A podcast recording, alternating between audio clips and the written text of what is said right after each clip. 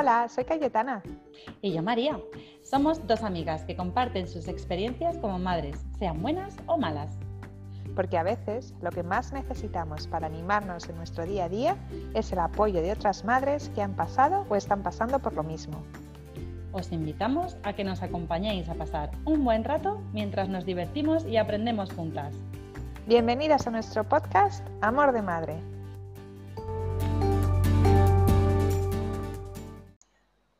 Hola a todas, bienvenidas una sesión más al podcast de Amor de Madre. Hola María, ¿cómo estás? Hola, buenas Cayetana. Muy bien, una semana más aquí estamos, muy preparadas, muy navideñas, muy contentas y felices y relajadas hasta última hora del día. Sí, Vamos a decir que un poco acaloradas también. Sí, y más yo que estoy aquí en un cuarto metida, como están los niños despiertos todavía me he metido aquí en un cuarto sin aire acondicionado, así que... Ay, pobres. Al calor del verano, pero bueno, tampoco se están tan mal, está, está sí. bien. Ahora grabamos por la noche y no hace mucho calor, pero estamos pasando por una ola de calor bastante terrible y, y se nota, se nota el el pegajosismo. Sí, el, bochorno, el bochorno. El, bochorno, totalmente. Eh, pero bueno, aparte de sudar mucho, pasar mucho calor, ¿qué cosas interesantes te han pasado esta semana? ¿Qué, qué novedades tienes para nosotras? Esta semana, esta semana ha sido una buena semana muy buena, muy positiva para mí, porque después de, eh, veamos, después de tres años, se puede decir, tres años, desde que estaba embarazada de los mellis muy, muy al principio, he vuelto al ejercicio. Estoy muy feliz. han habido atenta, o sea, han habido attempts, han habido intentos de, caminar, unas rutinas de caminar, de ir a caminar, pero es que a mí caminar me gusta, pero aquí, aunque sea invierno, pues no me motiva porque hace demasiado calor y a última hora del día no puedo. Eh, me es imposible y tengo que buscarme otra manera. Y el gimnasio pues ya no es lo mío. Correr me encanta, pero ya no puedo por mi espalda porque tengo un problema con la espalda y no es recomendable. Así que lo mío es nadar y por fin he empezado a ir a la piscina y estoy súper emocionada, me sienta genial. Qué guay.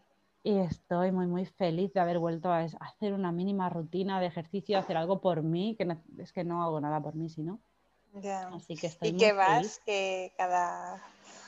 Pues estoy intentando ir dos o tres veces a la semana. Mm, mi meta son tres. Y si no puedo tres, pues hacer dos. Y también tengo muchas ganas de hacer unas sesiones que hay mm, no muy lejos de aquí.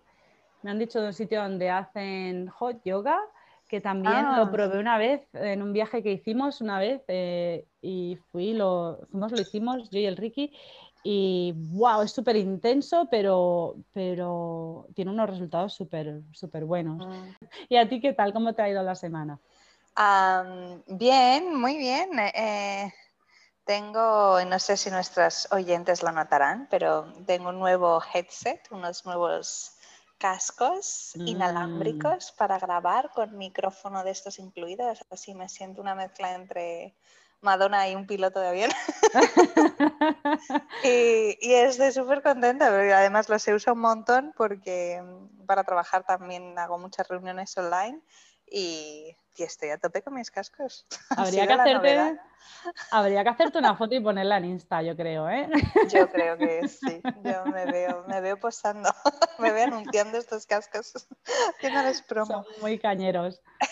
Sí, no, no, muy guay. Me ha dado súper subida estas pequeñas cosas como eso, pintarme las uñas, cosas que, pequeñas cosas que te hacen la vida más feliz. y, y luego así también hablando de de compras eh, he encontrado el otro día en el Vinis. El Vinis es una tienda de segunda mano que hay aquí donde tú das ropa, puedes donar ropa gratis y luego puedes comprar ropa que es de segunda mano muy barata. En, en España la cadena que se llama Humana, creo. Supongo que bueno, en cada país habrá mil cadenas de este tipo. me he comprado unos zapatos de lo más cookie por 10 pavetes, 10 dólares, y me ha hecho muchísima ilusión, uno, porque son muy cookie, dos, porque estaban nuevos, y, eh, y tres, porque son así como de estos de esparto, de suela de esparto. Ah, sí. Pues son muy... Muy veraniegos. Sí, los tenía mucho en, verano en, España y, aquí las veces que los he encontrado o la, o la tela es muy dura o son un poquito horteras, son muy guays. Has estado en Vinis, qué guay. Es que tienen cosas muy chulas. Yo me compré un par de vestidos no hace mucho. Eh, estaban nuevos, como tú dices, estaban nuevos. Es que no le veía, es que le faltaba la etiqueta, estaban nuevos de todo. Mm. Y, y súper baratos, o sea, se encuentran, sí que hay muchas cosas que, que no, que paso y dices, uff, no, pero que se encuentran cosas muy chulas. Pero vamos, que ha sido una semana muy productiva a nivel compras navideñas. ¿Vosotros habéis puesto el árbol ya? Sí, lo hemos puesto, ya lo hemos puesto por fin. qué tal? Eh, el, el domingo la semana pasada por fin lo pusimos. Pues sí, está desnudo de mitad para abajo, como preveía, eh, y, bien puesto de mitad para arriba. O sea, le faltan ah, bolas, le faltan bolas por abajo. Pero bueno, es parte de tener hijos. Totalmente, es un, árbol baby proof. Sí, bueno, baby proof. A veces te encuentras ramas en mitad del salón, pero bueno, y, ahí sale una de mis, uno de mis puntos débiles de los que hablaremos ahora. Ah, sí, oye, muy buen segue ese, ¿eh? muy buena introducción al tema de hoy. Se nos nota ya que estamos muy profesh. Pues sí, venga, voy, vamos a hacer una pequeña pausa y introducimos el tema de hoy. Bueno, pues ya estamos de vuelta y como decía María en nuestro capítulo de hoy, capítulo 13, por cierto, vamos a hablar de los superpoderes y kriptonitas de la maternidad y son un poco esos puntos fuertes y puntos débiles que tenemos como madre con respecto a nuestros hijos, pero en nuestras relaciones en general em, a través de la maternidad y la crianza. Y queríamos hablar esto, se me ocurrió el tema a, propósito un poco de la conversación que tuve con Isabel, que ha sido el último capítulo bonus que hemos sacado, nuestra amiga Isabel. Em, donde hablábamos un poco de eso, ¿no? De qué cosas se te dan bien, qué cosas se te dan mal y luego qué cosas disfrutas más como madre eh, y qué cosas disfrutas, disfrutas menos, ¿no? Y hay cosas, es interesante cuando hablas con otras madres, pues que, pues que tú haces y ni te enteras que las haces o no te importan y en cambio hablas con otra madre y es como su kriptonita, ¿no? De si tengo que hacer esto una vez más, me tiro por la ventana. Y, y me parece un tema que es interesante, eh, divertido, pero a la vez que bueno, que pone en perspectiva eso, que no todo en la maternidad son flores y experiencias estupendas y a la vez que hay cosas que, que están muy guay y que no habríamos tenido acceso a ellas de no haber sido madres. Así que la idea era hacer como primero hablar de los superpoderes y empezar así con el subidón, con las cosas que se nos dan guay y, luego con nuestras criptonitas. ¿Qué te parece? Pues me parece muy guay, muy guay. A ver si, a ver si yo, la verdad es que buscar cosas que se me dieran bien me ha costado, ¿eh? Me ha costado bastante. Pero, eres un pero porque, crítica contigo. Sí, sí, porque te acostumbras a hacerlas y son partes de tu rutina y no te das cuenta de que, ah, pues esto está guay. Lo que tú decías, que hablando con otras ves que otras mamis, pues ves que, sí, que no a todo el mundo le sale igual y otras cosas, exactamente lo que tú decías, que tú odias, pues otras les gustan. Es eso, es ponerlo todo en perspectiva así, supongo. Ah, ¿Y cuál para sí, para empezar, dirías que es uno de tus superpoderes como mamá? Pues, pues yo diría, pensando así, yo diría que uno de ellos sería, como soy una persona que no le gusta demasiado la monotonía, siempre intento hacer cosas diferentes todos los días, que no todos los días sean iguales, aunque me gustan las rutinas y todo, pero, pero intento, o sea, las rutinas así por, por norma general, o sea, generalizando. Luego llega el fin de semana y me gusta hacer cosas muy diferentes. Y luego entre semana hacer que un miércoles normal y corriente sea súper especial por algo que me saque de la manga. Y esas cosas me gustan, me gustan hacerlas, eh, me da bien pensar en cosas así originales o, o, hacer cosas mundanas, de algo que es mundano y normal, hacerlo súper darle la vuelta y hacerlo súper especial y súper, uh, chachi, no sé, se me da bien darle la vuelta a las cosas, darle la vuelta a la tortilla. Quizá ese sea, pensándolo así, son cosas que las tengo tan asumidas, tan asimiladas que que luego pensando digo, ah, bueno, pues sí, claro, no me doy cuenta y quizás sea una de estas, no sé si superpoder o no, pero, pero bueno, le doy la vuelta a la situación muy fácilmente. ¿Y tienes así como un ejemplo o algo para...? No sé, pues por ejemplo, no sé, que, que, el mayor quiere sushi, por ejemplo, y es aquello de, bueno, pues ya de por sí ponerte a hacer sushi y con ellos y venga, ¿de qué lo vamos a hacer? Vamos a hacer el sushi y tal pues, eh, ¿por qué no hacemos un, como un restaurante de sushi? Hacemos el té y ponemos música japonesa y ponemos así dibujos de japonés, que mi hijo hace japonés en el cole, ponemos todos los dibujos que has hecho así en plan japonés, alrededor en las paredes, ponemos música japonesa, comemos en el suelo, hacemos un tren de Lego y hacemos el sushi tren. o sea, fue, fue en plan súper, ¿cómo se dice? Así como súper em, temático. Me puse la bandana en plan Miyagi en la cabeza y serví las cosas en plan japonés y fue muy guay, nos divertimos mucho, fue, fue muy divertido. Y de hecho estuvimos ahí comiendo en el suelo y, fue muy guay, se lo pasaron muy bien ellos. Qué guay, qué guay. Sí, me acuerdo que me lo contaste cuando lo hiciste y, se me hizo súper, súper buena idea.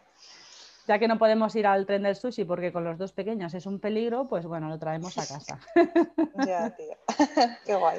Qué buena idea, me gusta mucho. ¿Y tú cuál sería uno de tus superpowers? pues yo diría que, que, bueno, creo que este se te da muy bien a ti también, pero en, en general intentar como empatizar con ellos y mm. cuando les pasa algo malo, no negar cómo se sienten o mm. minimizarlo o, intentar que se les pase enseguida. Em, que, mm. no sé, soy como capaz de darme cuenta que, que necesitan, pues eso, tener ahí en su momento de, uff, esto, pues no solo porque se caigan o tal, pero ahora ya sobre todo que van siendo más mayores, pues con cosas que son más, pues eso, de dinámicas, con algún amigo o con algo que les disgusta y intentar no, entrar ahí a arreglarlo, de bueno, no pasa nada, o seguramente fue un accidente, o seguro que lo que quiso decir, sabes, que, mm. como madre siempre tienes ese intento de intentar arreglarlo y,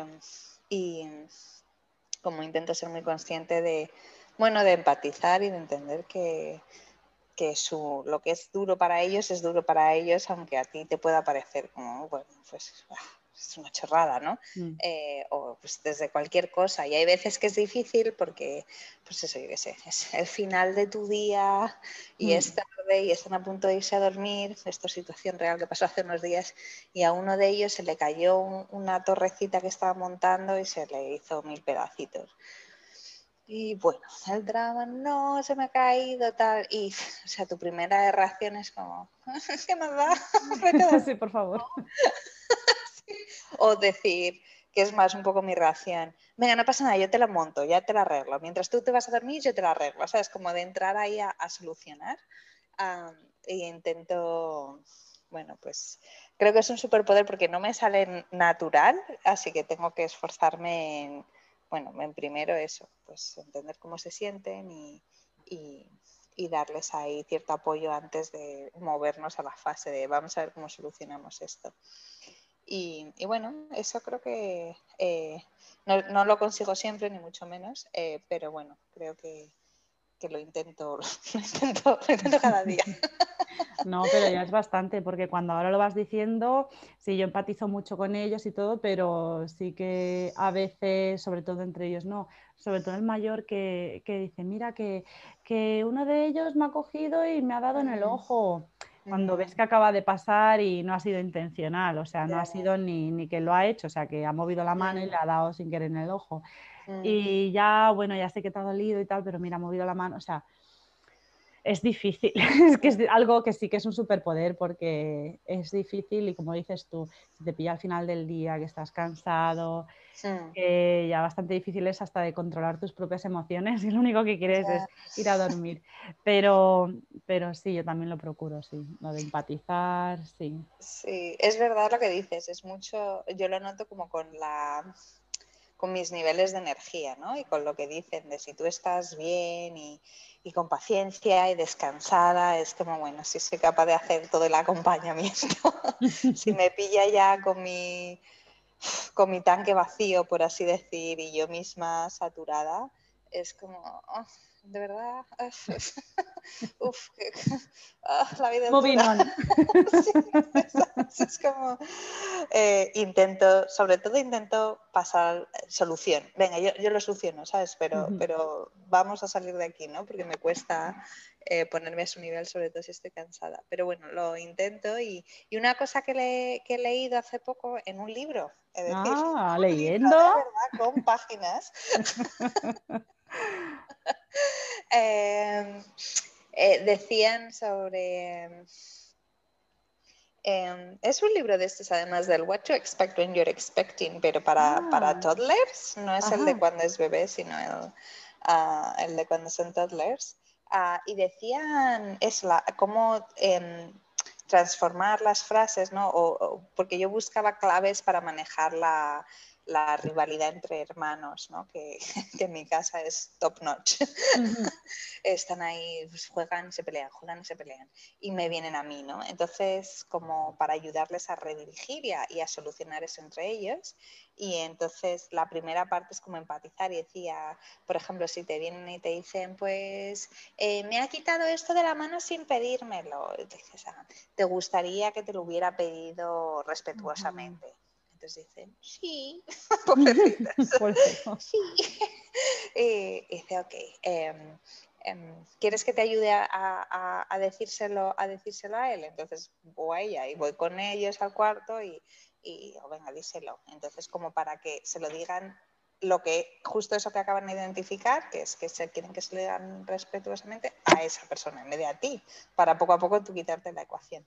Y entonces, pues eso estoy, eso estoy haciendo como justo para primero empatizar y decir, bueno, lo que te hubiera gustado es esto, y es normalmente eso, y ayudarles a pedirlo, en vez de a que te vengan a ti para que lo soluciones. Pero claro, para eso hay que tener mucha paciencia y tiempo, porque no, cuando te vienen 27 veces al minuto con estas cosas, eh, claro.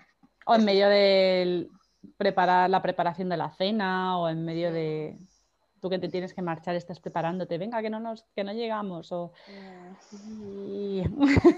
Sí. y además luego a eso se le suma otra cosa, yo no sé con tu marido cómo es, eh, con el mío ha crecido mucho y no es algo de lo cual él sea muy consciente, aunque lo estoy haciendo consciente yo al cabo del, con todo mi, todo mi influencia y tal, eh, de que él no, o sea, enseguida, y lo veo en su madre también, que si le pasa algo, si se caen o lo que sea, lo primero que le sale es, no es nada, venga, no se llora, no es nada, venga, va, nos levantamos y seguimos. Es lo primero que le sale y, claro, eso...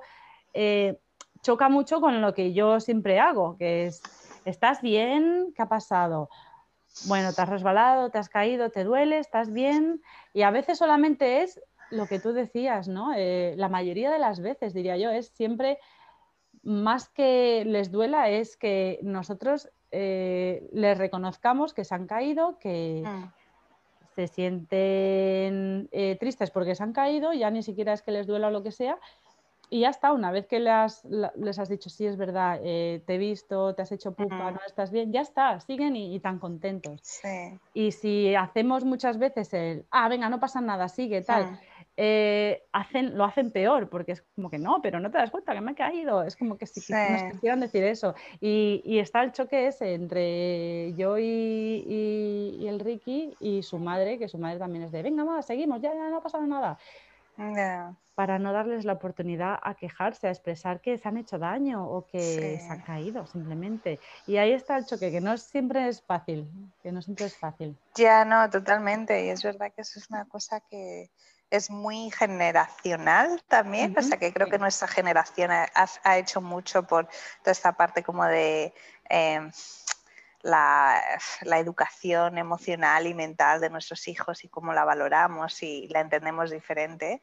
Em, y también, no sé, creo que es un ejercicio como padres de em, saber aguantar emociones incómodas, ¿no? Pues de que tu hijo no siempre o tu hija no siempre está bien o contento o feliz y cómo mantener eso sin que a ti te altere mucho. O sea, desde luego no te va a hacer feliz, pero intentar que no, no sé, que no sea disruptivo para ti hasta el punto que necesites que pare porque no, no sabes qué hacer con ello, ¿no? Y, no sé, esta, esta mujer que habla de Respectful Parenting, que habla varias veces de ella, que tiene un podcast que se llama Unruffled, eh, habla mucho de eso, ¿no? De la, que cuando tú no, no te sientes responsable de la emoción de tu hijo o tu hija, es mucho más fácil desvincularse. Cuando tú sientes que es tu deber arreglarlo, por así decir, y que no esté triste o que no le duela nada o que no esté enfadado, entras ya en formato controlador, ¿no? De, venga, no, no, que estás bien, tal. Y, bueno, pero es, es, difícil y reconozco que, por supuesto, no me sale siempre ni mucho menos, pero es una cosa que, que, intento de verdad y que cuando me sale noto la diferencia claramente en ellos y en cómo ellos reaccionan. Así que eso, eso intento. ¿Y, ¿Y cuál es tu segunda cosilla, tu segundo superpoder? Pues yo creo que era, diríamos, que como siempre estoy dándole al coco, esto tiene mucho la culpa el Pinterest también, ¿eh? hacer, siempre estoy buscando como actividades así, como juegos divertidos, pero para los cuales necesites muy poquitos recursos. Eh, siempre intento tener, como he dicho por ahí alguna vez, como globitos por casa, por ejemplo. Y me invento, yo que sé, juegos sencillos así, en plan, vamos a jugar al tenis con los globos y les doy una, una cuchara de estas de madera cada uno o, una cosa de estas de matar moscas ah, eh, y de raqueta y se la pasan así, que no toque el suelo, va, no puede tocar el suelo. cosas así, cosas así en plan actividades divertidas para las cuales se necesiten pocos recursos. O siempre soy la típica que está haciendo cositas con los rollitos del papel del lavabo. Pues sí. Ah, no sé, no sé, cosas así, eh, manualidades, o hacemos nuestra propia pastelina o, o Play-Doh este no sé, me gusta, me gusta, siempre me han gustado mucho las manualidades, lo de pintar, lo sacamos lo saco al jardín y les pongo unos cuantos botes de pintura y les quito la ropa y venga a pintar, poneros perdidos, vamos a ver qué sale de aquí. y no sé, y a veces pues eso, duran cinco minutos, cosas que pensabas que iban a durar mogollón de rato y otras cosas pues duran, las cosas que menos te las piensas duran muchísimo rato, no sé. Y para eso también saco recursillos así. Mucho por Pinterest, pero luego en realidad siempre le doy la vuelta. Es como tú con la comida y las recetas, que haces como una guía, pues yo con estas cosas igual. Hago así como así, bueno, una idea y ya luego me monto yo mi historia. Y, y, está guay, me gusta hacer esas cosas así, sacarme recursillos así de la manga un poquillo. Ya, qué guay. Ah, sí, además yo creo que eso se te da, se te da muy bien, que eres así muy, muy creativa y, y les dejas explorar bastante, ¿no? Que no les das su espacio para que hagan sus cosas. Mientras estén en el jardín, sí. en casa, ni loca. Ya, es que esa es la otra parte de los proyectos creativos. sí, sí, sí. Ay, madre. Me pasa un poco igual que me gusta y no creo que se me dé especialmente bien o que hagamos cosas para nada muy tal, pero sí que me gusta como pensar en proyectos que podemos hacer y eh, hacerlos a lo largo más de una sesión, ¿sabes? Que no sean en plan de, venga, vamos a pintar, pues pinta y ya está, sino pensar, por ejemplo, con los cumpleaños, como ya hablamos, pues decir, eh, pues vamos a preparar el tema de cumpleaños y entonces pues hacemos durante dos, tres meses cada fin de semana una cosa o a ratitos una cosa y tal. Y sí me gusta y creo que es una buena manera de que ellos un poco entender, ¿sabes? Como con el tiempo que lleva algo o, o, que algo se puede dejar y se puede retomar. Em, tengo que trabajar un poco porque mi hijo mayor es, es muy perfeccionista y, creo que hay una parte que saca de mí. Entonces tengo que, me esfuerzo en, en, que, en que no salga perfecto, ¿sabes? Yo qué sé, pues si estamos pegando trocitos de no sé qué, pues no pegarlos perfectos o si estoy coloreando, no colorear dentro de la línea perfecto y me cuesta, me cuesta mucho. porque tú también eres sí, porque me pongo a colorear y es como, es que no se me va a salir ni una rayita. y, y saco mucho placer, muy absurdo eso. Pero, y mi hijo, por ejemplo, me ve colorear y dice, hola mamá, qué bien coloreas, es que no te ha salido ni un poquito tal. Em, entonces, pues cuando él me dice eso es cuando me doy cuenta de que tengo que esforzarme por, por hacer, hacerlo peor para que vea que no pasa nada o que, o que si me molesta lo pueda arreglar, ¿no? Pero no la idea esta que tiene que salir perfecta la primera. Y entonces pues me salgo un poco. Y enseguida la nota, ¡Ah, mamá, te ha salido un poco. se pone así como, te ha salido, mamá, te ha salido. o bueno, no pasa nada, la podemos colorear. Y me mira como, pasa, pasa. entonces, bueno, eso sí que también, de nuevo, no me sale siempre, pero intento a través de los proyectillos estos que hacemos o cuando cocinamos, que les gusta mucho cocinar eh, dulces o tartas o no sé qué, pues hacer algún así error, bueno, a veces errores me salen sin, sin, intentarlo, pero cocinando, yo que sé, que te equivocas o lo que sea, pero, pero sí, pues yo qué sé, la receta decía que tenía Mm, dos bananas y, ay, pues no hay bananas, pues ¿qué podemos poner? Entonces mi hijo es como, ¡Ah! pero, pero si dice que hay bananas, hay que ponerle bananas. Bueno, pero ¿qué más le podemos poner? Seguro que hay otra solución, ¿no? Como intentar así demostrarle que no es todo blanco-negro. y, para eso sí creo que cocinar o, o proyectillos así de, de manualidades o incluso escribiendo él ahora está escribiendo y hace errores de ortografía, evidentemente, tiene seis años y se frustra. Ay, no, tengo que volver a empezar desde el principio. Entonces, pues yo hago que escribo, ay, me he equivocado, lo tacho y sigo escribiendo, no sé, para que él vea que, bueno, que no pasa nada. Pero sí que noto que, que le cuesta, ¿eh? Le cuesta admitir el fallo humano. Pues tu hijo es mucho como el mío, por eso se llevan tan bien, tu hijo y el mío. pues muy perfeccionista, el mío mayor también.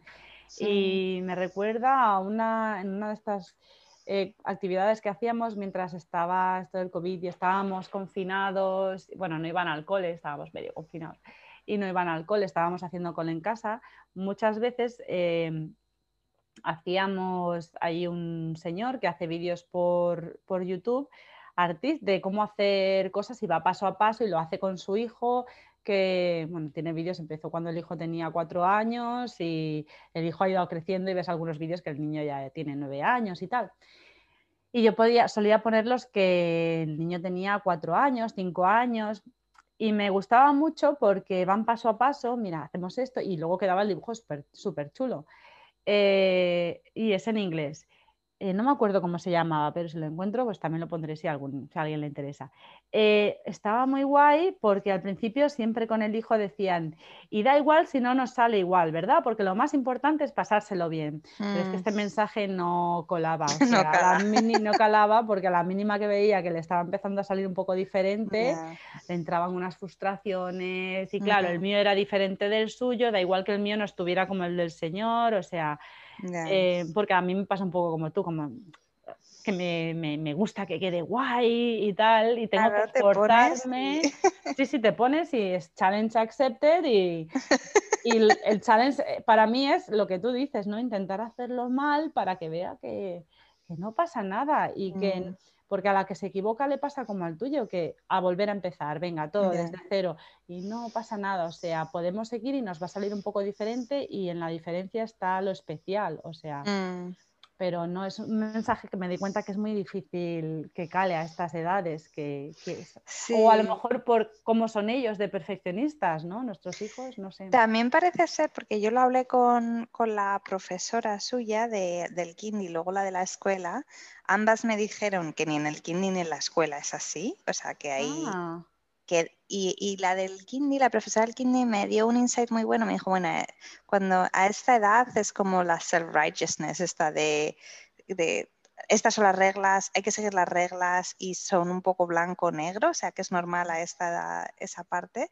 Y luego ella me decía que tiene mucho que ver con hacerlo con un adulto. Cuando lo hacen con otros niños, pues claro, ven que todos...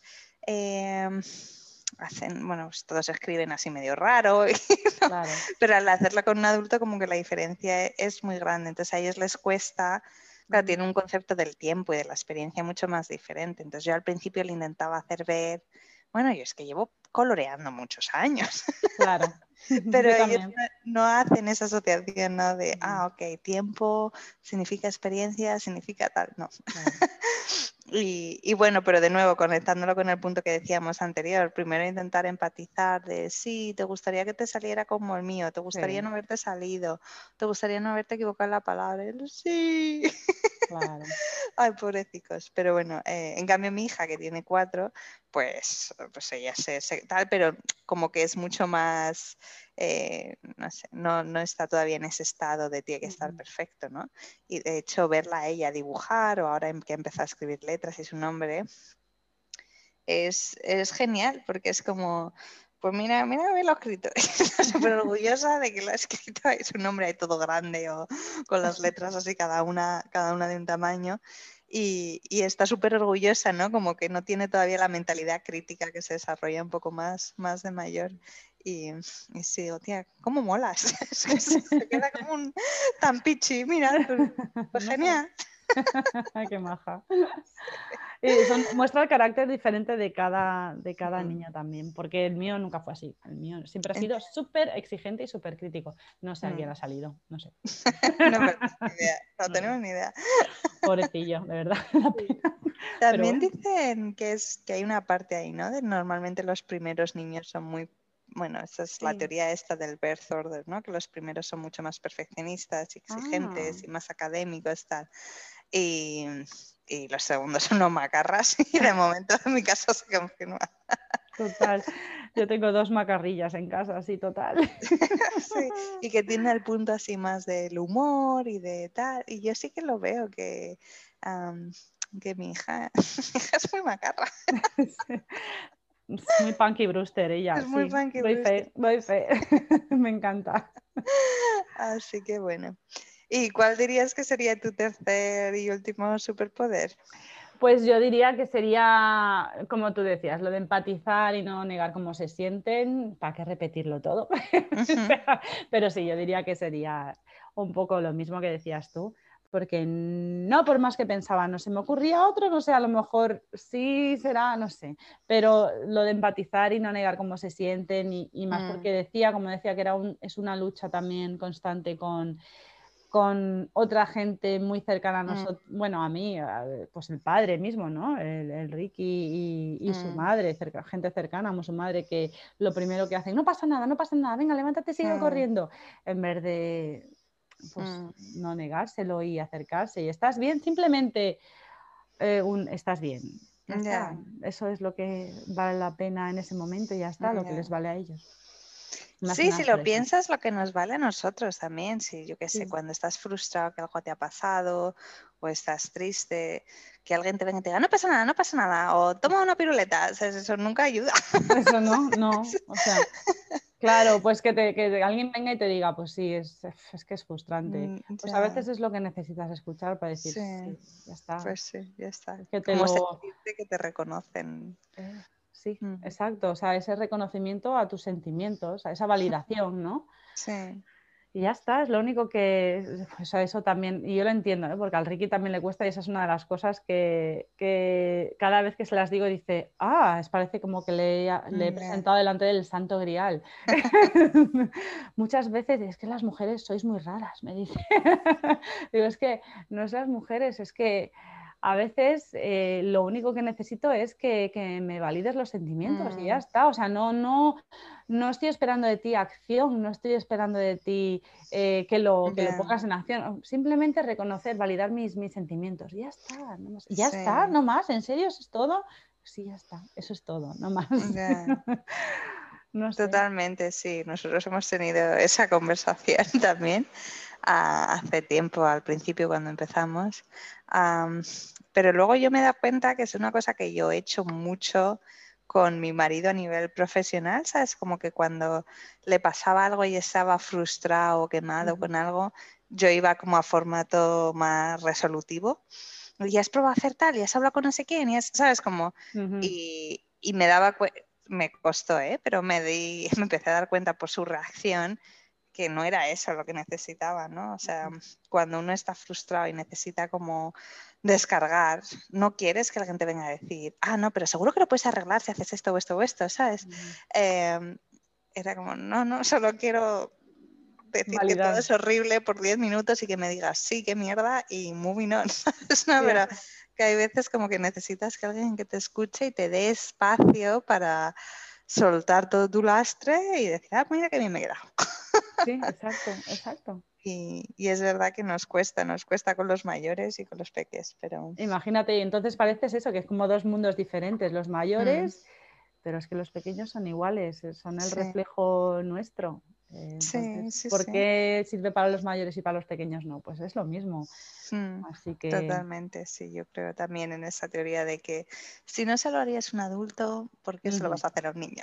Exacto, exacto. Y de esto me acuerdo de un, de un sketch que hicieron así cómico.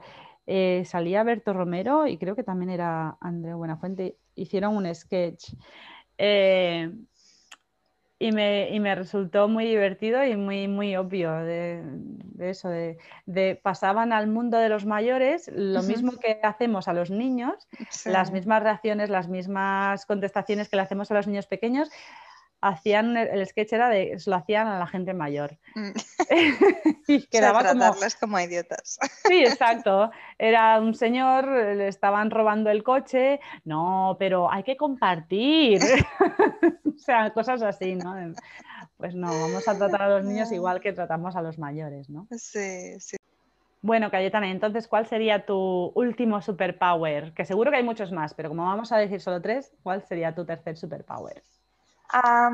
Pues pensando en esto, y esto lo mencionamos también con Isabel en la entrevista, creo que se me da bien como la parte de em, organizar las cosas para que más o menos las cosas salgan sin esfuerzo, desde eso, irte a un picnic y que haya comida, hasta irte de vacaciones y que lo tengan todo, ¿no? Esas cosas que, lo que tú dices, se dan tan por hecho, pero pero bueno, no, no me importa, o sea, no es una cosa que haga disgusto y, creo que más o menos se me da bien, o sea, no llegamos tarde a los sitios, tienen todas sus cosas con médicos y todo lo que tienen que tener, eh, si muestran un interés por una actividad, pues hago por encontrar dónde está esa actividad y podemos ir.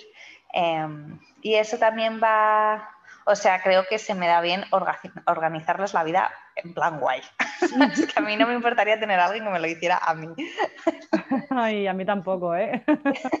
Sí, ¿verdad? El, ay, pues me gustaría aprender danza. En dos semanas hay un estudio en no sé dónde y te llevan en coche y tienes tu botellita de agua y tal. Que no lo hago con todo, pero en general, bueno, yo miro su vida y la vida de tus hijos o la de nuestras amigas es, así, ¿no? O sea, como que em, las cosas pasan en su vida de manera así como mágica, pero es porque estamos detrás haciéndonos cargo que, que pasan y que pasan cuando tienen que pasar, ¿no? Dicho esto, el otro día, según escribí esto, al día siguiente le llevé al colegio, se me olvidó el gorro, se me olvidó la... o sea, que hay que tener cuidado con una... fiarse de, de, sus skills, pero no, en general creo que eso se, se me da bien y, y, me gusta, me gusta em, ocuparme de esas cosas. y creo que también se me da bien como crear relaciones con otras madres y con otras familias. Eso no tiene tanto a lo mejor que ver con ellos, pero conmigo y como la maternidad me ha hecho a una persona más abierta y me relaciono con muchos más tipos de madres y de familias ahora que los que me relacionaba antes de tener hijos, pero sin ninguna duda me ha hecho mucho más, sí, menos prejuiciosa sin duda, pero más expuesta a otros tipos de familias, a otros tipos de maneras de vivir, a, gente que viene de todos los ámbitos Y muchas veces es pues porque tu hijo se hace amiguito de ese niño y, y bueno, pues tú te ves hablando con una madre un padre que no, no habrías hablado sino en tu vida, ¿no? Y, y, creo que yo en vez de, no sé, de evitarlo, de decir, uff, no sé, qué pereza, tal, me, no sé, siempre son cosas que me dan curiosidad, me gusta conocer a otra gente y intento aprovechar esas oportunidades para, para tener más relaciones y para hablar con otras personas. Y eso se me, creo que se me da bien, pero aparte que me gusta. Y por eso seguramente se me dé bien, porque no me importa hacerlo.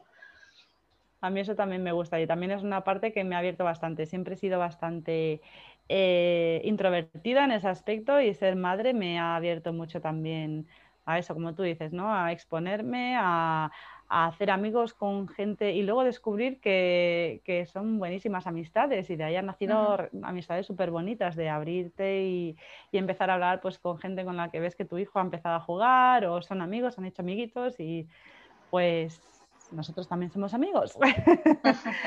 y, y, sí, me ha, me ha, gustado eso, eso la maternidad me lo ha dado a mí también. No era así, naturalmente yo no era así, yo era más bien, soy más bien una persona introvertida. Y, me veo, no es que me haya vuelto, sino que, bueno, pues ha salido así y de hecho lo disfruto, tampoco me cuesta, o sea, también es una cosa que he aprendido a disfrutar y, a incorporar en mi vida, así que...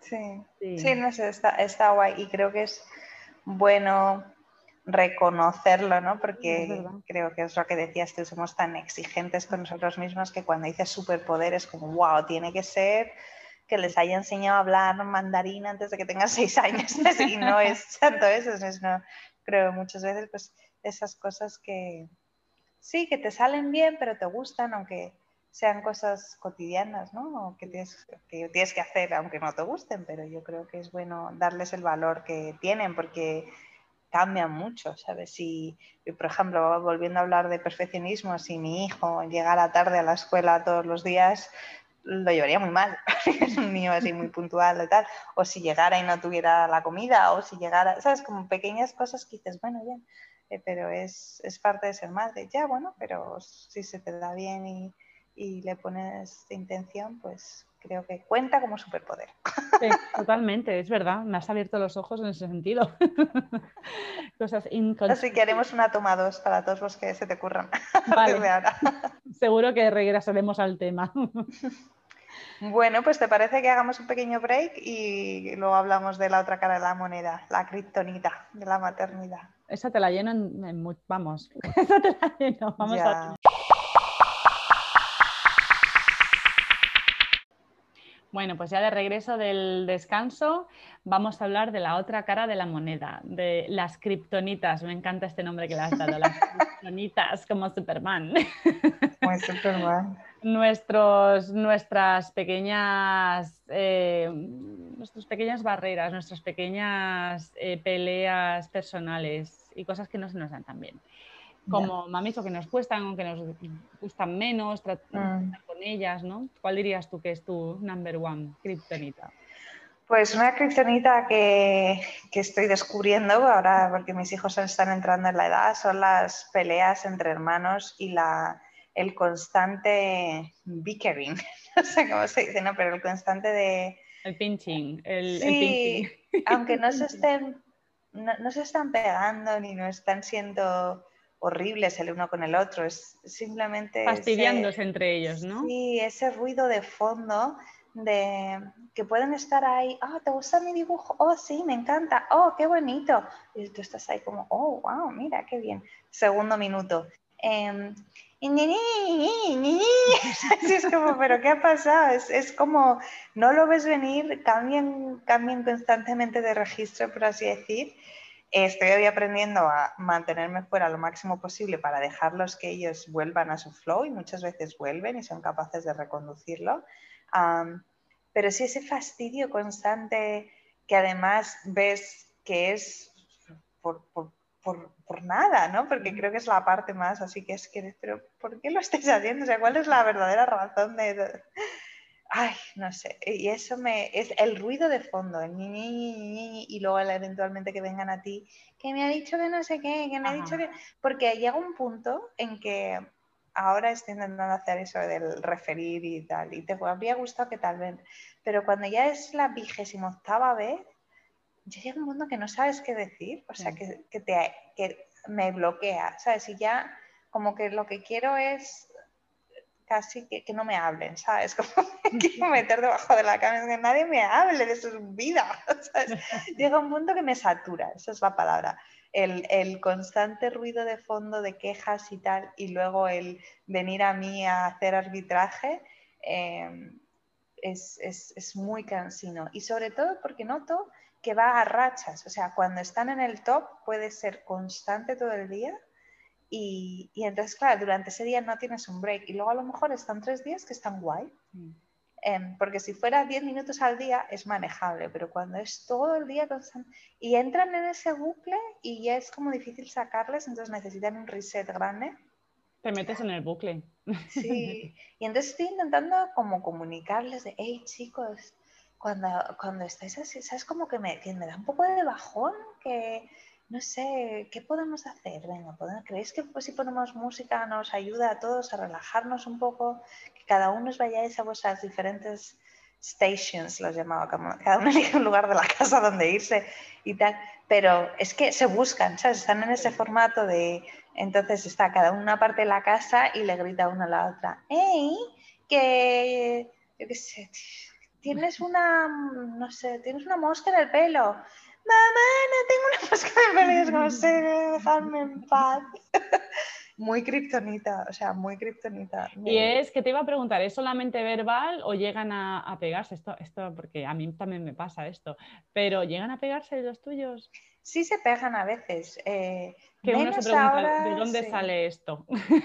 Sí, y la verdad que cuando se pegan, que además a mi hija se le pone una cara de chunga cuando le empieza, empieza ahí como, ¡Ih! se le pone una cara de, te voy a matar. Ay, madre. Pero, pero, ah, ¿sabes? Lo que hacen cuando pasa eso es muy corto y como que de alguna manera se, ¿sabes? Es muy intenso, muy corto, hay que separarlos normalmente, pero no se saben separar solos y ya está, ¿sabes? Y como que pues lloran o lo que sea, pero les da cierto, uff, como que han soltado ahí algo, ¿no? Pero el bickering este, el fastidio constante, no, como que no hay punto de salida muchas veces, entonces muchas veces es fastidio, fastidio, fastidio, y va creciendo, va creciendo, va creciendo, hasta que eventualmente uno de ellos o chilla tal, y entonces el otro chilla, y entonces el otro se pega tal, y pum, así se soluciona, o hacemos algún reset, pues eso, de o música, o uno, sé, yo qué sé, trato diferentes cosas, pero me es muy difícil que no me afecte al el ánimo, por así decir, ¿sabes? Que no me... te da el... el me entra un cansancio, sí. sí te te chafa, sí, te quita toda motivación. Si estamos cocinando o algo, es como, me dan ganas de decir, ¿sabéis qué? Mm, pero sé que no es justo porque es, su manera de relacionarse y es una parte que tienen que aprender y no sería justo. Pues, pues ya no hacemos nada porque no, no sabéis manejar vuestras emociones. Pero sí, me da como eso, un chafe de, joder, qué, qué bajón, aquí le apetece estar así, no sé. Así que es muy kriptonita eso y estoy un poco en bucle. ¿eh? Estoy así leyendo cosas, escuchando podcasts, intentando coger ideas porque muchas veces me noto ahí como que es que no sé qué hacer, o sea, no, ya no sé qué más hacer. Y son las 3 de la tarde. Queda un poquito de día. Ay, sí. No me, ha, hecho mucha gracia cuando dices que se le pone una cara de chunga a tu peque. Me ha recordado a uno de los mellis eh, que se le pone una cara de chungo, pone una cara de rabia, de te voy a matar. Sí, sí, sí, pone así esa cara ahí que se les junta todo ahí. La cara de angelito que tiene, de repente sale eso y dices, uh, lo separo corriendo, pero uh. Enseñan los dientes así como los perretes. Ay, qué risa, de verdad. Son momentos eh, críticos, pero que te dan... Me tengo que contener la risa en ese momento porque, o sea, no es apropiado reírse en ese momento porque no. Pero, pero por dentro me estoy riendo porque digo, uy, qué cara, madre mía, que ya se mete con él. Sí, y la verdad que lo de pegarse lo llevo mucho mejor que el constante ñi, ñi, ñi. En cambio, tengo una amiga que dice que es todo lo peor. Dice, a mí el ruido de fondo no sé, como que lo bloqueo tal. Con lo que no puedo es con que se peguen. Fíjate qué curioso, ¿eh? Porque, no sé, yo como que lo veo menos, destructivo, ¿sabes? De, bueno, pues se dan ahí cuatro manotazos y ya está. Pero lo otro se me hace como eterno, de pues que no van a parar nunca. o sea, de verdad, ¿sabes? Ay, madre, en fin. ¿Y cuál dirías que es tu, tu primera kriptonita? Mi primera kriptonita sería, yo creo, yo creo, la intolerancia al desorden. Y eso que mi tolerancia al desorden ha, ido increciendo. O sea, eh, si vamos a comparar de cuando tenía mm, no tenía hijos, era más joven y tal, mi nivel de orden de las cosas era muy grande.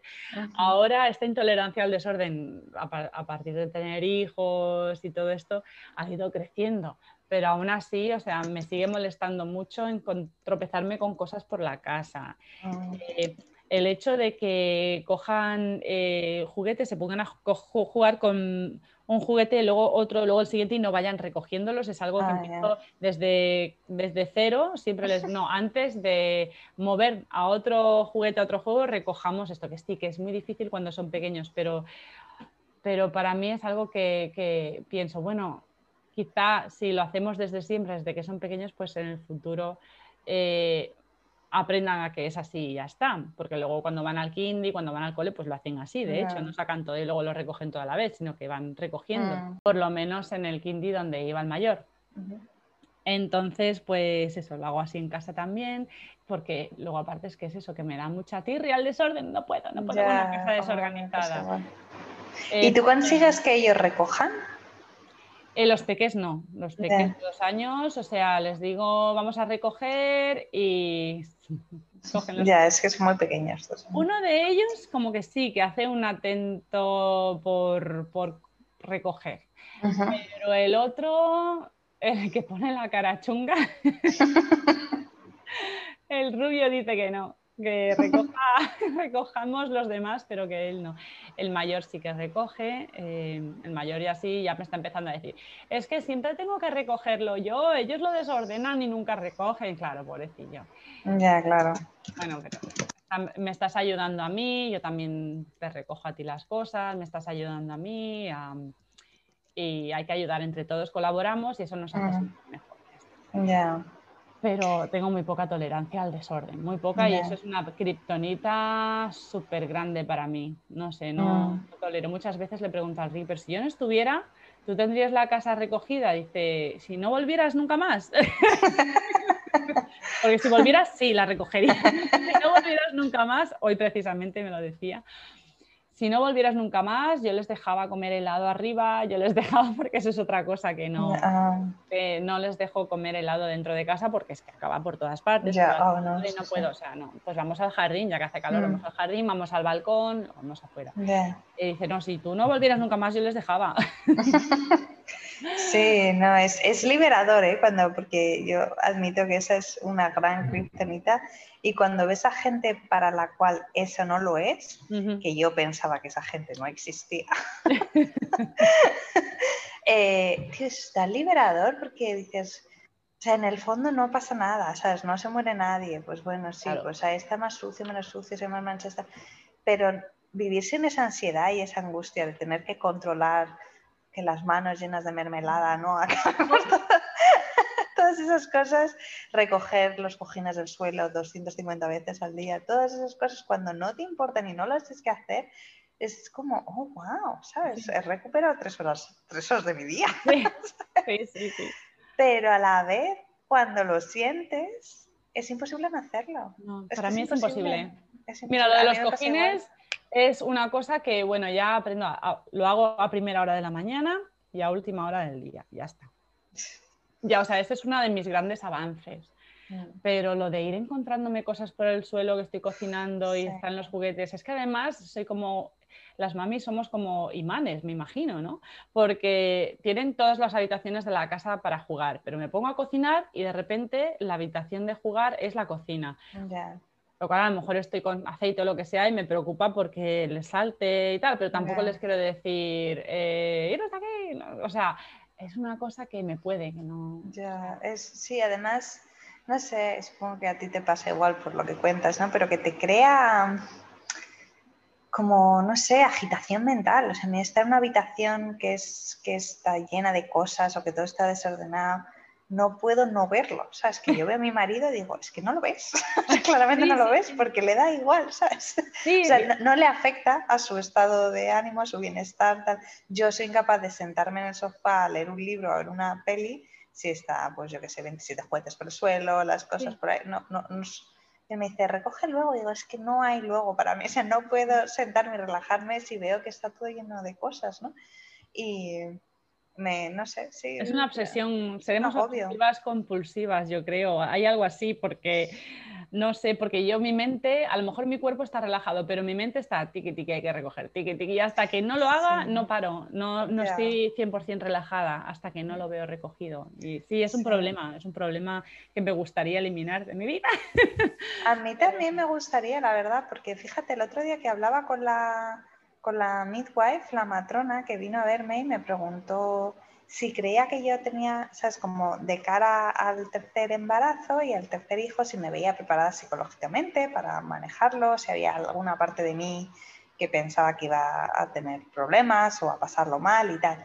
Y justo le dije eso, le dije, mira, yo lo único que recuerdo así como agobiante de verdad con mis hijos es la sensación esa de estar sentada en el sofá dando el pecho y ver todo el caos a tu alrededor, en plan, y estar ahí en tu cabeza, hay que poner la lavadora, hay que hacer la comida, pero estar literalmente atado y no poder.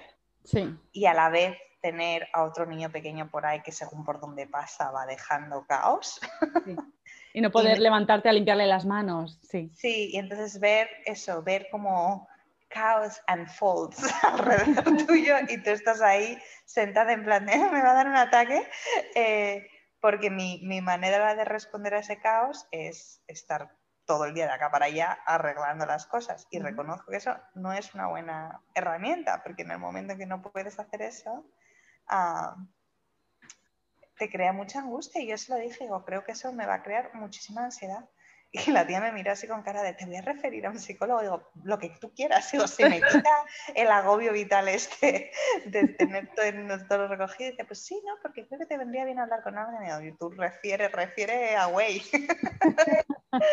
así, que, así que no sé, me, me, interesaría saber...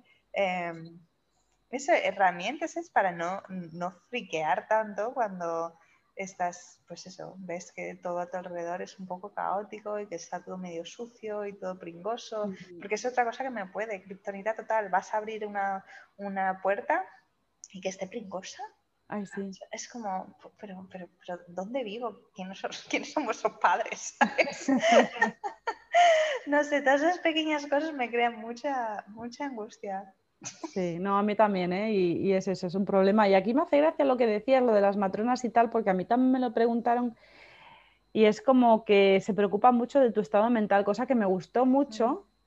Eh, me gustó mucho que se preocupen eso, de, tu estado mental mientras estás embarazada, se preocupan, yo creo que hacen así como un análisis, me dio la impresión a mí un poco de quién eh, tiene tendencia a que pueda pasar depresión luego y tal, y me pareció muy guay.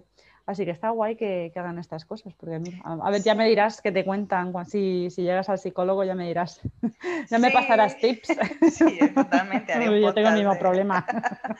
De hecho, me, llamó la mujer, la, psicóloga, hace no mucho, y, me dijo, bueno, le conté esto y me dijo, ah, pues nada, ya, ya te llamaré en las últimas semanas de la maternidad y luego cuando ya sean las primeras semanas del embarazo y posparto ya te referiré a porque se dividen, ¿no? Como preparto y posparto. Eh, te referiré a los servicios y tal para que tengas alguien que te ayude y te dé estrategias y tal. Y dije, perfecto. Me encanta. I, I, need all the help.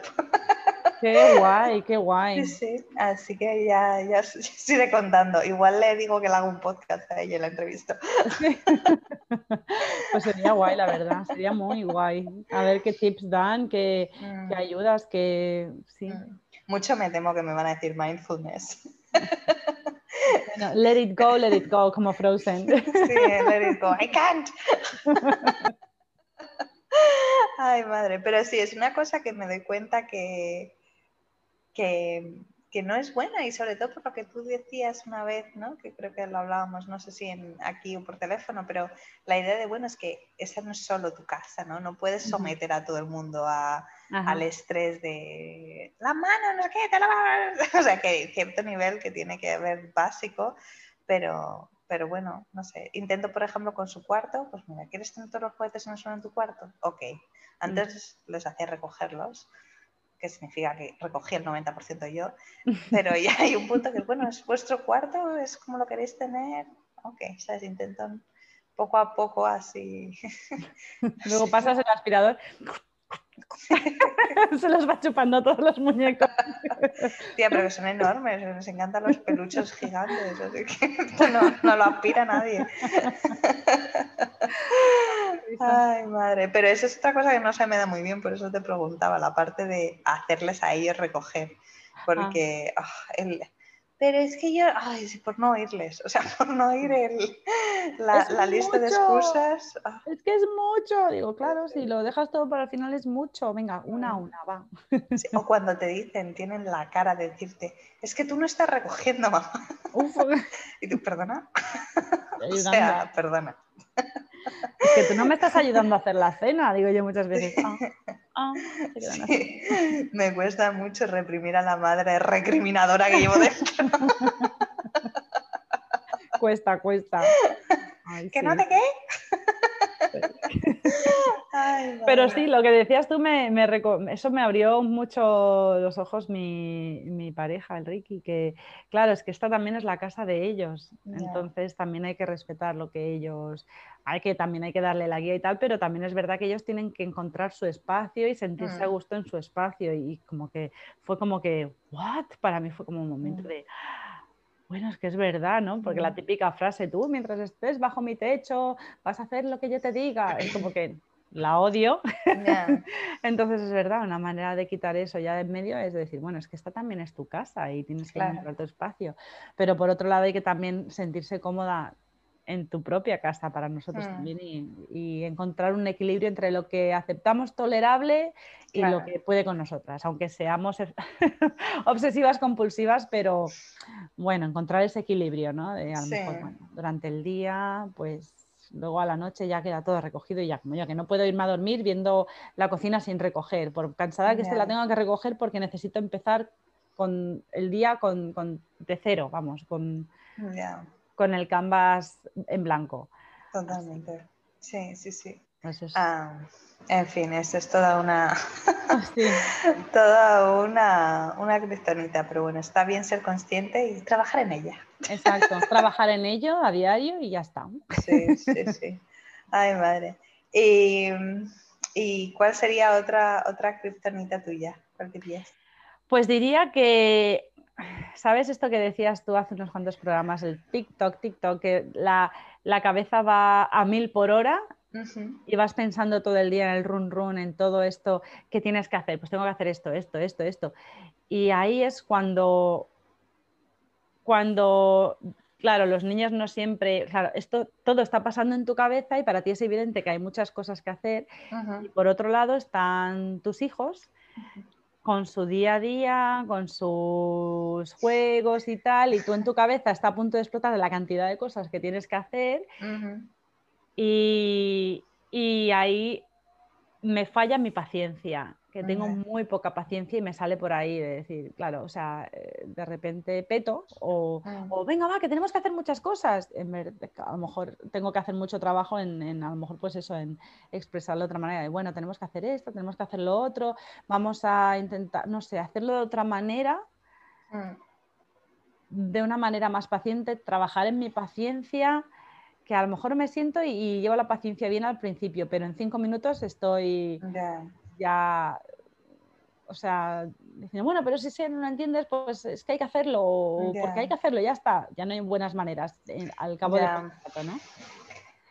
Eso yo te entiendo, pero es tan difícil cuando tú llevas como el estrés y esa carga mental y eres el único que la lleva porque tus hijos son niños, están ahí en su presente, ahí la la la. tan difícil como hacer ese ejercicio de, uff, ponerte a su nivel, explicarlo tal cuando lo que tú dices. Y normalmente son cosas que tienen que pasar eso, tienes que ir al dentista o tienes que ir al colegio, ¿sabes? Como que no son cosas que digas, bueno, pues ya las haremos, ¿no? O sea, como que son cosas que tienen que ir pasando o cosas que tú tienes que hacer y es súper difícil mantener esa calma zen y explicárselo bien y tal. Hay veces que es como, ya da igual, deja de hablar, hazlo. Y aparte, no solamente con los niños, también con, las parejas, o sea, porque pensamos que a lo mejor todo se ve reflejado en nuestra cara, eh, todo lo que llevamos dentro, el ah. estrés que llevamos dentro, a lo mejor pensamos que somos transparentes y, transpiramos los problemas y que, que se ven y que nuestras parejas deberían de hacerse cargo, y cuando Peto como que le pilla de, de, repente, pero ¿cómo puedo estar yo tan estresada y tú estás ahí tan tranquilo? Eh, no, ves que hay mucho que hacer y no se han dado cuenta, no. Claro, eh, tengo que trabajar mucho en eso, en, delegar mm. y en expresar y en comunicar también en, ese, en todo este aspecto, ¿no? ¿Y cuál es tu otra kriptonita, tu última kriptonita? Bueno, mi última kriptonita sí, un poco menos, menos tensa, intensa. odio con, con, una pasión efervescente y profunda empujar columpios en el parque. O sea, no puedo con ella. No puedo. O sea, fíjate que viéndote no parece que lo odies cuando te he visto haciéndolo muchas veces. porque creo que es un, un como radical acceptance. ¿no? O sea, pero esa sensación, sobre todo si estoy en el parque con amigas, ¿sabes? Que vas con otras mamás y estás así hablando en grupillo ahí, súper guay. Y mamá, me empujas en el columpio y te toca estar de pie en el sol, solo, haciendo un movimiento completamente automático y absurdo o sea, es como que mi, alma se hace pedacitos. Y hace poco salió un, episodio de Bluey, estos dibujos animados, que hacían justo eso. El padre conoce a otro padre en el parque y están ahí hablando, ay, ¿a qué te dedicas? ¿Qué tal? No sé qué tal. Y el niño pequeño, la niña pequeña le dice, ¿empujas en el columpio, papá? Y él está con su cara. ¿Por qué no? ¿Por qué no juegas a esto otro? No, no, quiero columpio. Sí, sí, sí, exactamente. Me encanta Bluey. Ah, me encanta Bluey, pero es muy kriptonita y menos mal, o sea, el día que mi hija aprendió a montarse ella en el columpio y a empujarse, o sea, fue un momento de esos, y, se puede tirar horas, además es la cosa, que es que con mi mayor no aguantaba tanto, pero ella se puede tirar dos horas en el columpio. Y, y es como muy guay, o sea, tú vas, tú te empujas y yo estoy aquí sentada con mi café de charla con mi amiga, perfecto, ¿sabes? Pero sí, eso y jugar a cosas como el... Em, ¿Pretendes que somos dos perritos y que vienes a la tienda a comprarnos? y jugar ese tipo de juegos que, duran, que duran un minuto y hay que repetirlos 20 veces. Yo no sé en tu caso, pero en, en nuestro es como que hay que repetirlos 20. O sea, vamos a jugar otra vez y otra vez. A, que soy una, una, judía y voy creciendo según me vas regando cada día. Y ahora se hace de noche. Y, otra vez. Y al acabar, cuando ya se ha hecho planta, otra vez y otra vez.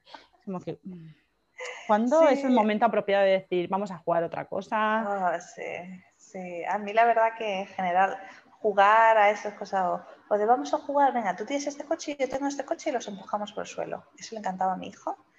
Y él literalmente con mi coche perseguir a su coche y hacer ruido de coche. Uh, como, ¿cuánto tiempo puedo hacer esto antes de que me pete la cabeza?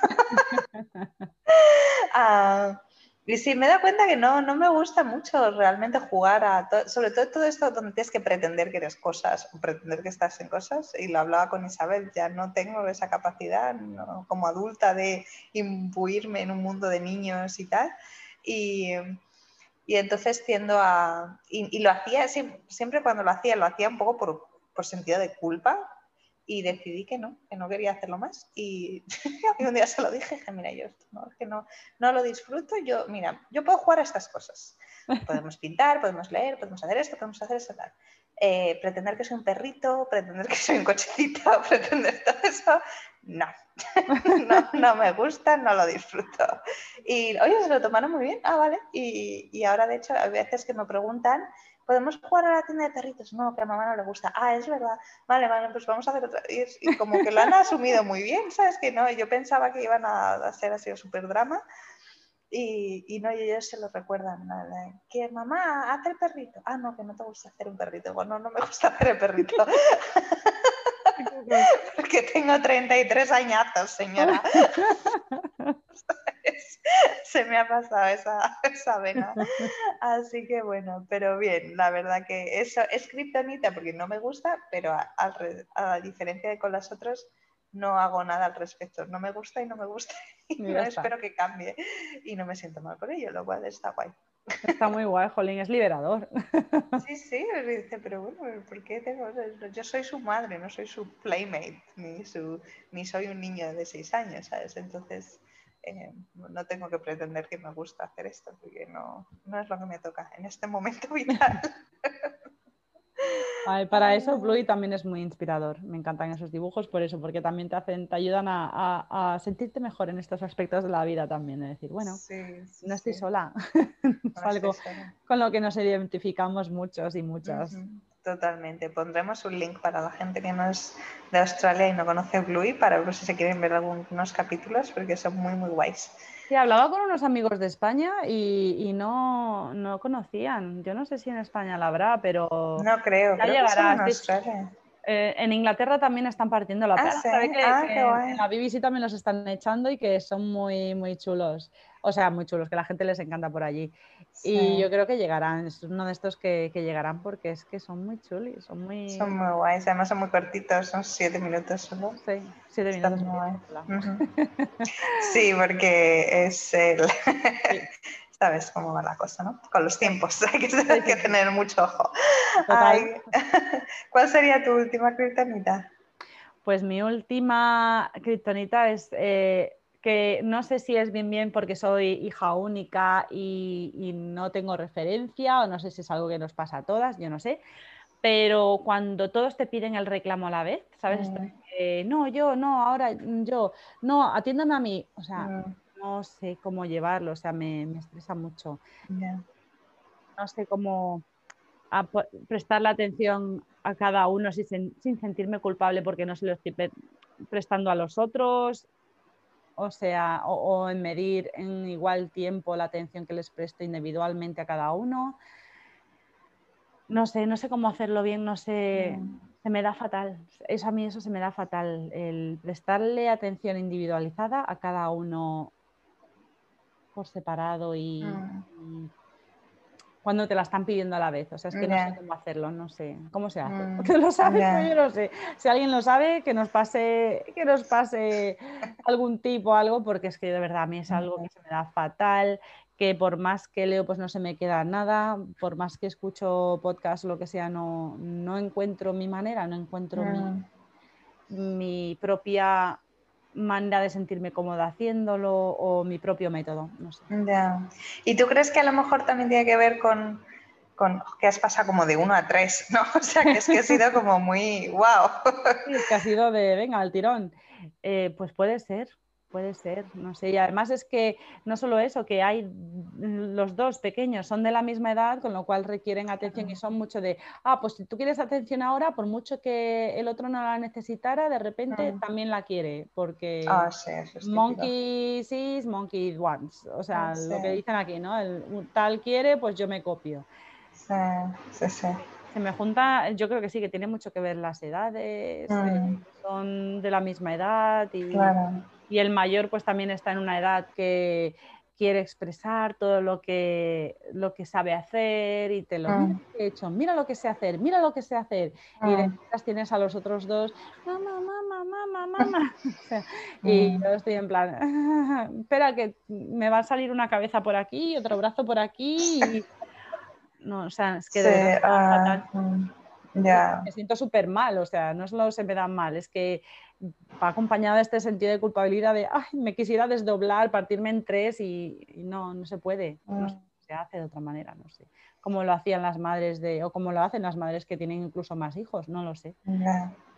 Yo creo que llega un punto donde como que aceptas, ¿no? Que no, una, una frase que yo escuché una vez que me encantó, em, que fair doesn't mean equal, ¿no? Que, que, lo justo no significa igual y, como la idea esa de, no todos tienen que tener lo mismo cada día, o por así decirlo. Hay, hay, días o épocas que uno requiere más atención que el otro, o que, y, y está bien, ¿sabes? Intentar estar, no sé, como un poco en paz con la idea de esa, de que hay veces que el mayor te va a necesitar más, a los peques más, y, y que nunca va a ser igual, por así decir, de partes iguales, de, ay, pues hoy he pasado como no sé, esto se me hace imposible, el intentar que sea exactamente igual para, para todos, pero sí, yo entiendo perfectamente lo que dices. Lo único que me ayuda así un poco, sí, lo único que me ayuda así un poquillo, por lo que estábamos diciendo, es... O sea, he llegado a, leer libros, me he comprado ah. libros y los he leído. Libros de páginas, bueno, bueno. Bueno, era, eran, eh, ¿cómo se dicen estos? E-books, o sea, que no, de páginas, pero electrónicas. Un folleto. Leérmelos delante atrás de, de, gente normal y corriente que tiene 10 hijos y ha sido como, wow, pues cómo se lo montan, han escrito un libro acerca de eso porque tienen cierto seguimiento y tal, pues como para inspirarme, ¿no? Incluso mm. sigo por Instagram a gente que tiene muchísimos hijos, que tienen como, son influencers y tienen muchísimos hijos para, para, para inspirarme, o sea, para decir, bueno, pues si ellas pueden, pues yo también, y cómo lo hacen en su día a día, no sé. Mm. Pero bueno, también es verdad que toda esta gente cuenta con muchísima ayuda, la mayoría de ellas, así que...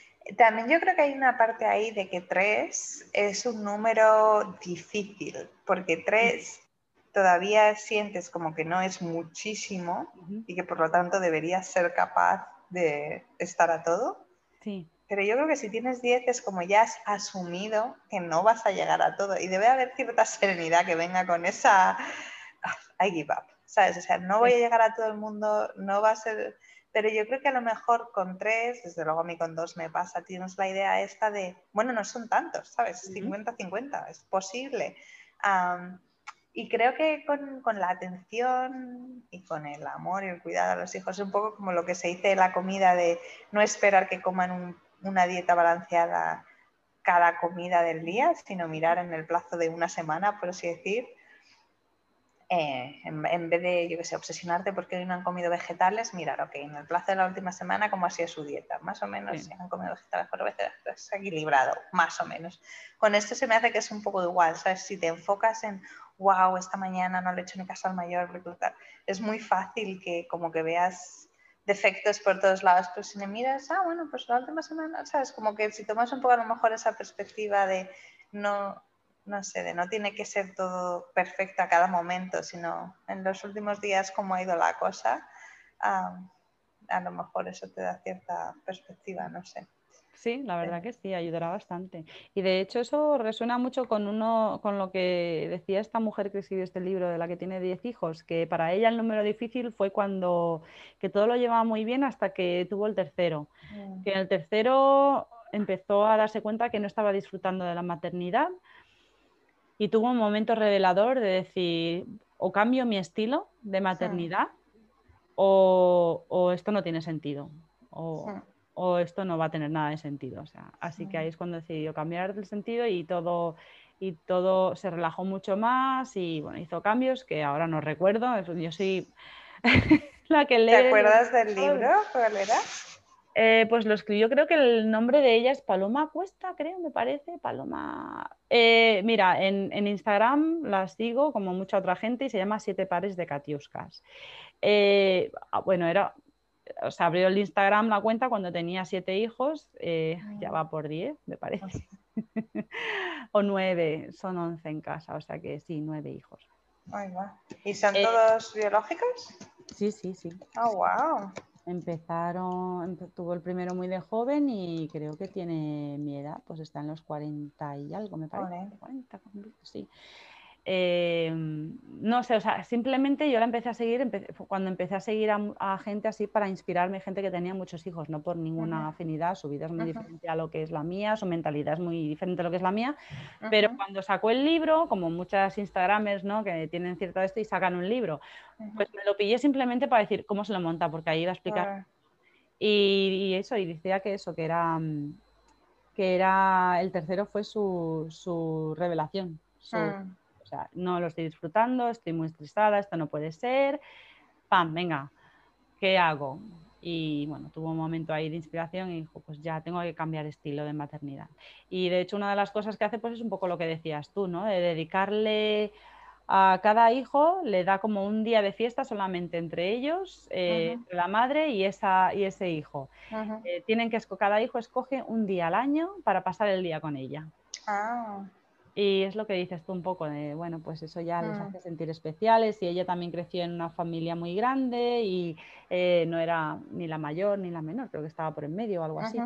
Y dice que recordaba mucho eso, de que para ella, eh, cuando, tiene muchos, cuando tienes muchos hermanos, que cada momento con tu madre que es eh, no solamente no valora solamente los momentos que estás en individual con ella sino el hecho de que esté ahí de que, mm. dedique una mirada a veces ya es un mm. mundo. Y eso me abrió mucho a mí los ojos porque claro como digo no tengo el referente. Yo para mí he estado yo siempre sola con mis padres. Entonces me ayuda mucho el seguir y el leer otras personas que que hayan vivido con más hijos, que tengan más hijos, como para ayudarme un poquito de mm. referencia, no sé.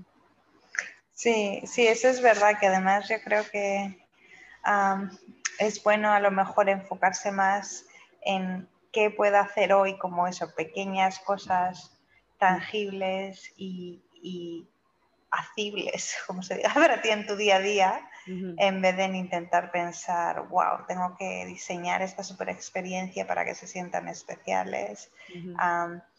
con mi hijo mayor, por ejemplo, como eh, noto que, pues eso, que necesitan tiempo por separadas, pero que él necesita tiempo conmigo, porque con la pequeña estoy dos días a la semana, estoy solo yo con ella todo el día, pero con él normalmente siempre estamos los tres o los cuatro pues he, por ejemplo, cambiado una cosa y voy a recogerla al colegio. Antes recogía a la peque antes del kindy, los días que va al kindy, y luego a él. Entonces nunca estaba yo sola con él. Entonces ahora lo he cambiado y le recojo él antes y, y luego a ella.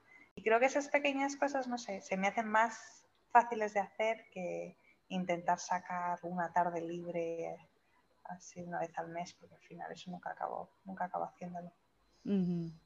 Pero sí. Ay, bueno, pues sí. Sí, pero bueno, yo creo que poco a poco vamos encontrando nuestro lugar y nuestras maneras de metabolizar y cambiar nuestras kriptonitas y, bueno, y eso define nuestras experiencias como madres, como nuestra maternidad, no sé. Totalmente, bueno, no sé, ha sido interesante la verdad ver todas las kriptonitas que tenemos en común. Sí, quizá tendríamos que haberlo hecho al revés para acabar como de buen rollito, pero bueno, pero no, está guay, está guay porque hay un mensaje de esperanza. Vamos a empezar un movimiento para que los columpios vengan con eh, pulsadores automáticos. Sí, ¿no? Como cuando son bebés, sí. Que se muevan solos. O que haya como ah. una estatua que se le saque el brazo así. Ah, mira, mucho mejor. vaya saliendo el brazo así, que se le vaya moviendo, como los gatitos estos de las tiendas, pues igual. Ah, ya está, solucionado. ¿Y de qué hablamos en el próximo? Ay, pues la semana que viene vamos a hablar de Siguiendo con el tema navideño, que ya sabéis que soy la, la petarda de las navidades, porque me encanta. Vamos a hablar de regalos de Navidad, de qué tipo de regalos hacemos o, dar una idea de, qué, de, qué, tipos de regalos se pueden hacer. Eh, no sé, un poquito, vamos a hablar un poquito de eso, a ver qué tal. Sí, muy bueno, para inspirar un poco, porque hay veces que ya así quieres comprar algo y quieres que sea especial y, sabes que hay cosas, pero no sabes muy bien qué y, está guay tener así una pequeña guía. Sí, sobre todo cuando tienes eh, hijos pequeños como los nuestros, que les preguntas, eh, vamos a hacerle la carta a Papá Noel o a los Reyes Magos, a quien sea, y no ayudan nada. O sea, los regalos que piden además eh, el año pasado hicimos como una prueba con la suegra y, la suegra dijo, vamos a la tienda y que diga lo que quiere. Es mala idea. ya hablaremos. Mala idea. buenas, ideas, buenas ideas y malas ideas. Vamos a hablar esto la semana que viene. Sí, sí, mucho, mucho que hablar ahí. Bueno, pues ahí estaremos a la espera. Ahí, que paséis muy buena semana, todas y todos. Y por favor, si nos echáis de menos, pues mirarnos por Instagram, que vamos poniendo cosillas por ahí, por Facebook. Y, también ponéis vuestros comentarios, sugerencias, que muy encantada seguiremos vuestras sugerencias también. A la espera estamos. Perfecto, muy bien. Pues hasta la semana que viene. Chao.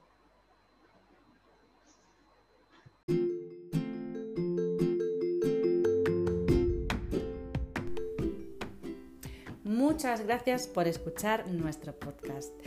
Si os queréis poner en contacto con nosotras para enviarnos vuestras sugerencias o para compartir con nosotras vuestras experiencias o vuestra opinión sobre alguno de los temas tratados, os animamos a escribirnos a nuestro correo electrónico amordemadrepodcast.gmail.com Para estar a la última de las noticias relacionadas con nuestro podcast, también podéis seguirnos en cualquiera de nuestras redes sociales.